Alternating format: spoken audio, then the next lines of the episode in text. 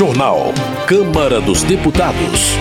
Plenário conclui votação de projeto que aumenta garantias dos bancos. Chamada cota de tela para filmes nacionais é prorrogada.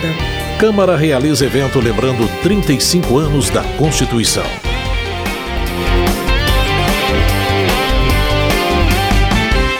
Boa noite. Durante evento em comemoração aos 35 anos da Constituição Federal, o presidente da Câmara afirmou que o texto ampara a luta contra o autoritarismo. O repórter Luiz Gustavo Xavier acompanhou. O presidente da Câmara, Arthur Lira, defendeu que cada poder respeite os limites estabelecidos pela Constituição. Em evento comemorativo pelos 35 anos da nossa Carta Magna, Lira afirmou que o documento delimita o campo de ação de cada poder: executivo, legislativo e judiciário. E é importante sempre que nós saibamos nos conter, cada poder desta nação, nos seus limites constitucionais. E eu tenho absolutamente certeza de que o parlamento brasileiro os obedece, os cultiva e os respeita. Lira condenou mais uma vez os ataques promovidos por vândalos no dia 8 de janeiro. Segundo ele, a Constituição ampara a luta contra o autoritarismo e contra as ameaças à soberania popular. Foi sob a guia da Constituição que refutamos veementemente a tentativa daqueles que invadiram esse prédio no último dia 8 de janeiro com o intuito de vilipendiar a nossa democracia. E foi sob o amparo da mesma Constituição que, no dia seguinte, com muito esforço, com muita emoção, coração na ponta da mão, não é a faca na ponta dos dentes, estávamos reunidos para reafirmar que a casa onde o povo brasileiro se faz representado permanece de pé, imbuída na obrigação de estabilizar e legitimar o poder que emana do povo. Arthur Lira também afirmou que o documento ajuda o país a superar o desafio da desigualdade social. Segundo ele, é a busca por igualdade, equidade e justiça social que guia as decisões dos parlamentares. Da Rádio Câmara de Brasília, Luiz Gustavo Xavier. Justiça.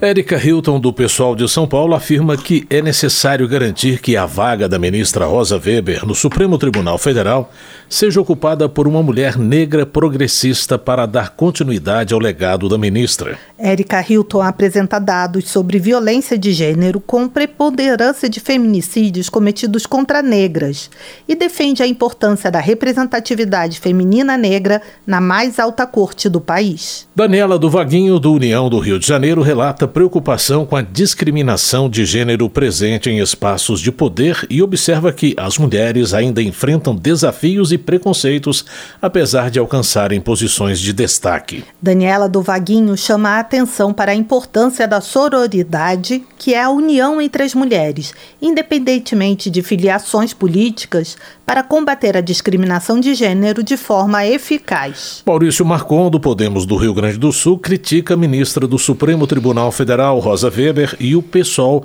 por apoiarem o aborto. Maurício Marcon enfatiza que a legislação brasileira proíbe o aborto e acusa o STF de usurpar o poder do Congresso ao tentar mudar essa legislação. Delegado Palumbo do MDB de São Paulo ironiza que o poder não emana do povo, mas do Supremo Tribunal Federal, ao criticar a decisão do STF de deliberar sobre o aborto. Delegado Palumbo alega que matar uma criança no útero da mãe é aceitável para a esquerda e critica o Supremo por sua atuação em questões como a legalização das drogas. Delegado Marcelo Freitas, do União de Minas Gerais, se diz perplexo com as divergências de entendimento entre o Tribunal Superior do Trabalho e o Supremo Tribunal Federal relacionadas à questão da terceirização no mercado de trabalho.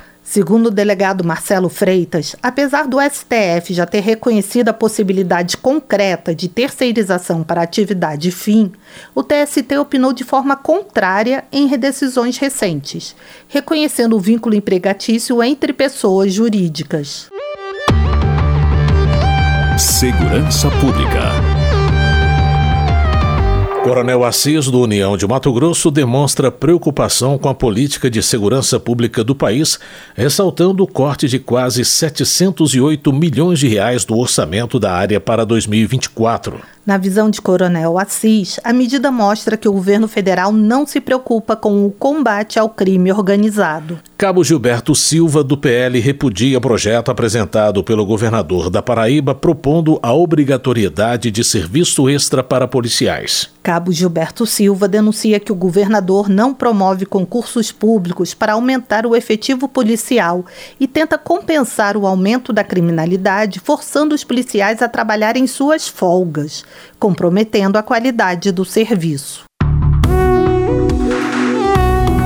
Política. Luísa Erundina, do pessoal de São Paulo, afirma que as mini-reformas eleitorais promovidas a cada dois anos antes de eleições apenas remendam a lei para atender a partidos políticos, distorcendo o sistema de representação. Na opinião de Luiz Erundina, o exercício pleno da democracia só será real quando a soberania popular for realmente exercida por meio do voto direto, do plebiscito, do referendo e de projetos de lei de iniciativa popular. Fábio Teruel, do MDB de São Paulo, critica as pessoas que costumam divulgar previsões pessimistas, como a recessão do país ou o aumento do desemprego. O deputado alerta que o Brasil não pode se afligir diante desses prognósticos. Cultura.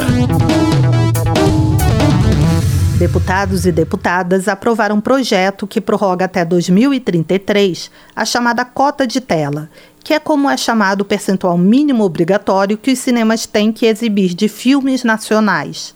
Mais informações com o repórter Marcelo Larche. A cota de tela foi estabelecida por uma medida provisória publicada em 2001 e que vigorou até 2021. O texto aprovado pelo plenário foi apresentado pela relatora, deputada Jandira Fegali, do PCdoB do Rio de Janeiro, a partir do conteúdo de cinco projetos em tramitação. O projeto principal, apresentado pelo deputado licenciado Marcelo Calero, prorrogava a cota apenas até 2033. Jandira Fegali propôs aumento no prazo até 2043, com o argumento de que a extensão do período de vigência da cota permite fortalecimento da indústria cinematográfica nacional. O projeto estabelece que os cinemas deverão exibir filmes brasileiros em proporção e quantidade a ser definida por um decreto do governo, depois de ouvida a Agência Nacional de Cinema, a Ancine. Os filmes brasileiros premiados em festivais terão um tratamento diferenciado. A proposta foi criticada por deputados do Novo e do PL.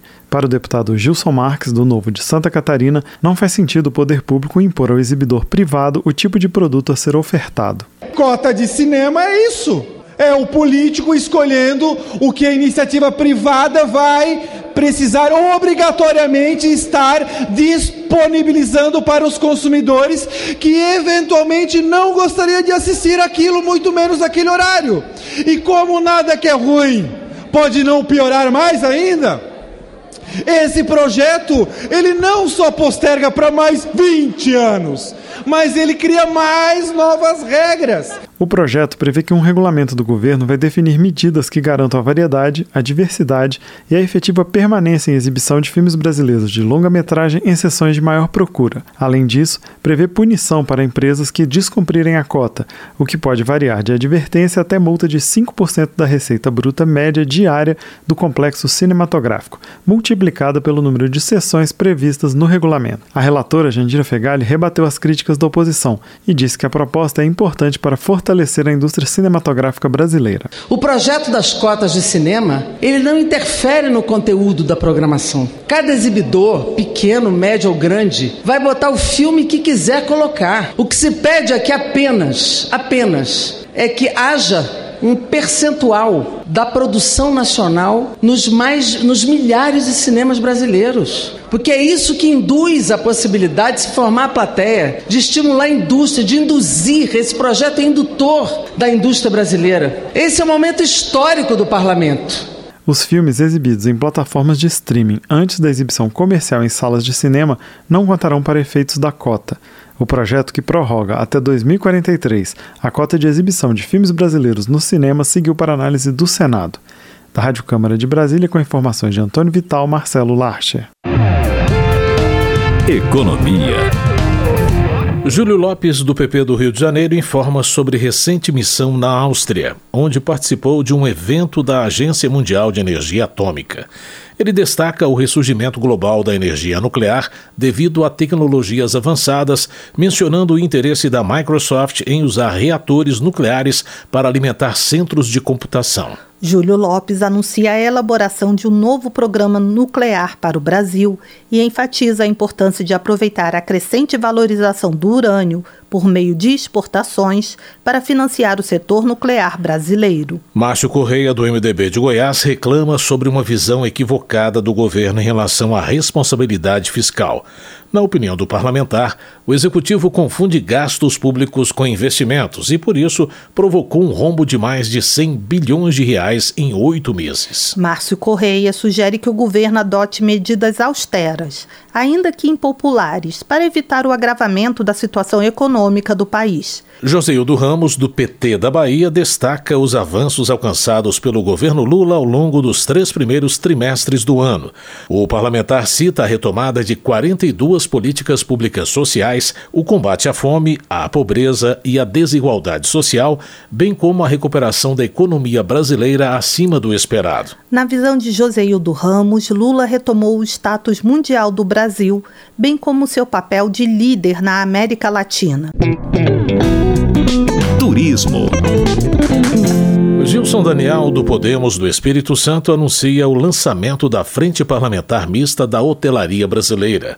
O deputado lembra as perdas sofridas pelo setor durante o período da pandemia. Gilson Daniel promete trabalhar nos próximos dois anos, período em que irá coordenar a frente, para impulsionar projetos em tramitação no Congresso, com o objetivo de fortalecer empresários e trabalhadores do ramo hoteleiro. Cobalcini, do MDB, celebra a vitória conquistada por Santa Catarina na categoria de melhor destino turístico do Brasil em premiação promovida pela editora Abril. Cobalcini enfatiza a importância do turismo para a economia, gerando empregos e impulsionando o comércio local, estimulando o empreendedorismo e promovendo investimentos. O deputado salienta que 15% do PIB de Santa Catarina provém do turismo.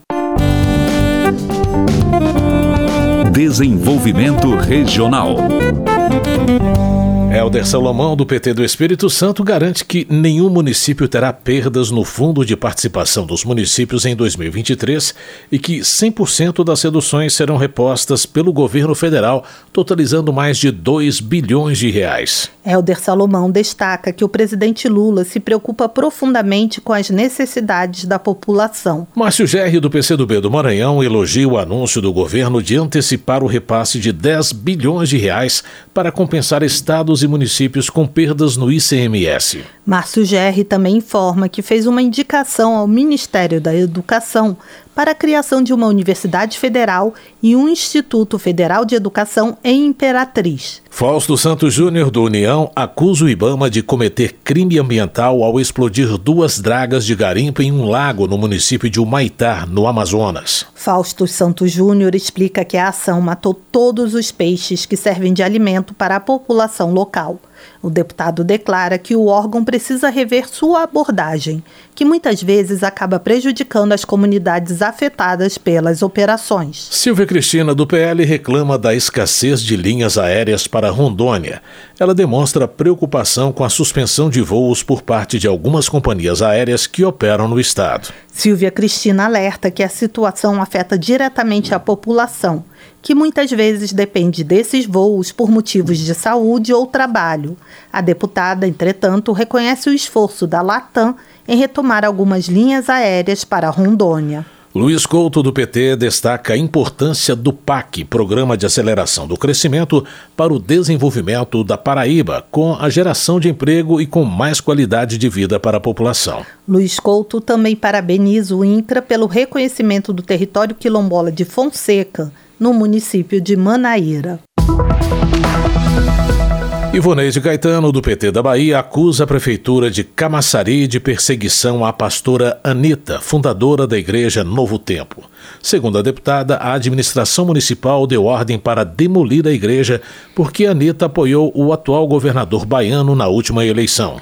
Abílio Brunini, do PL, ressalta a importância das Forças Armadas para o povo brasileiro. Ele afirma que o Mato Grosso é o exemplo de um estado onde o patriotismo floresce, com o aumento do número de escolas cívico-militares e o respeito à polícia militar. Abílio Brunini avalia que falta à gestão federal valorizar o sentimento de pertencimento à pátria. Votação plenário da Câmara concluiu a aprovação do projeto que aumenta as garantias dos bancos nos casos de empréstimos e financiamentos. O repórter Antônio Vital acompanhou. A proposta altera as regras sobre os bens dados em garantia nessas operações, o objetivo, de acordo com a justificativa apresentada ainda pelo governo Bolsonaro, é aumentar a concorrência, diminuir a burocracia e baixar os juros. O projeto foi aprovado com apoio do governo Lula, em meio a uma obstrução de dois partidos da oposição, o PL e o Novo. Obstrução é como são chamados os procedimentos regimentais destinados a adiar ou impedir uma votação. Entre outras mudanças na legislação, a proposta permite que o mesmo bem seja dado em garantia a mais de um empréstimo. O projeto também cria a chamada alienação fiduciária de bem imóvel, que funciona da seguinte maneira: se alguém der um imóvel em garantia a um empréstimo, esse imóvel passará a ser de propriedade do banco até que a dívida seja paga. Enquanto isso, o devedor poderá continuar usufruindo do imóvel e terá propriedade de volta quando pagar o que deve. A proposta tinha sido aprovada pela Câmara no ano passado e depois disso foi alterada pelo Senado. Ao voltar para análise da Câmara, o relator, deputado João Maia, do PL do Rio Grande do Norte, acatou mais de 40 das 50 alterações feitas pelo Senado. Uma das alterações devolve à Caixa Econômica Federal o monopólio sobre os penhores, que tinha sido extinto na versão anterior. O relator também manteve a emenda do Senado que acaba com a possibilidade de leilão de único imóvel da família, dado em garantia empréstimo em caso de falta de pagamento. Essas alterações foram defendidas por deputados da base do governo. Outra alteração feita pelo Senado e mantida pelo relator acabou rejeitada pelo plenário. A emenda permitia que o Maranhão, um estado do Nordeste, recebesse recursos do Fundo Constitucional do Norte. Texto do Senado também permite que os donos de cartório atuem como intermediários na negociação entre devedores e credores.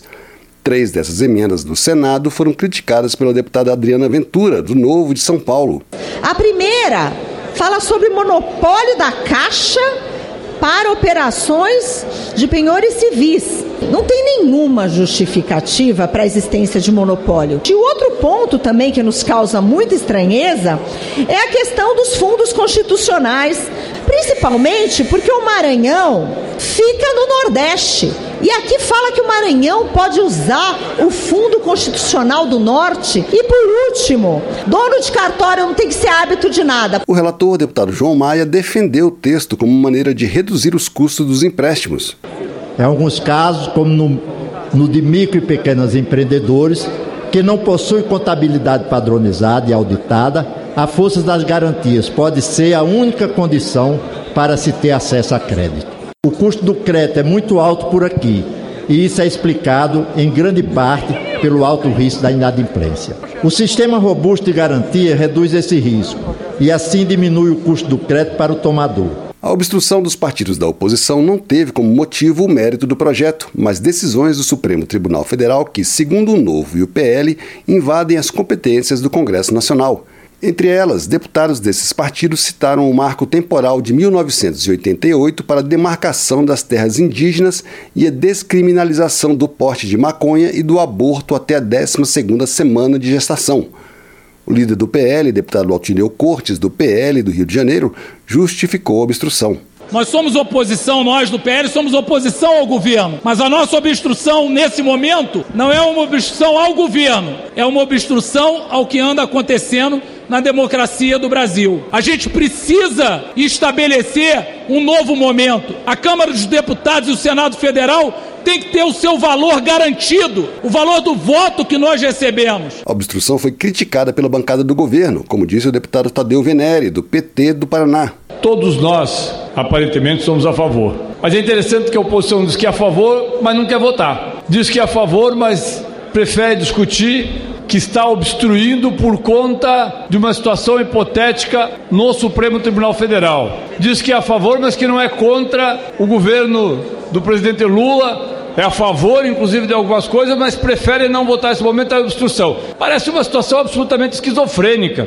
O projeto que muda as regras sobre os bens dados em garantia em troca de empréstimos bancários seguiu para a sanção presidencial e pode virar lei. Da Rádio Câmara de Brasília, Antônio Vital. Termina aqui o Jornal Câmara dos Deputados, com trabalhos técnicos de Everson Urani e apresentação de Mônica Tati e José Carlos Andrade. Uma ótima noite para você. A Voz do Brasil retorna amanhã. Uma boa noite. Você ouviu A Voz do Brasil. Boa noite.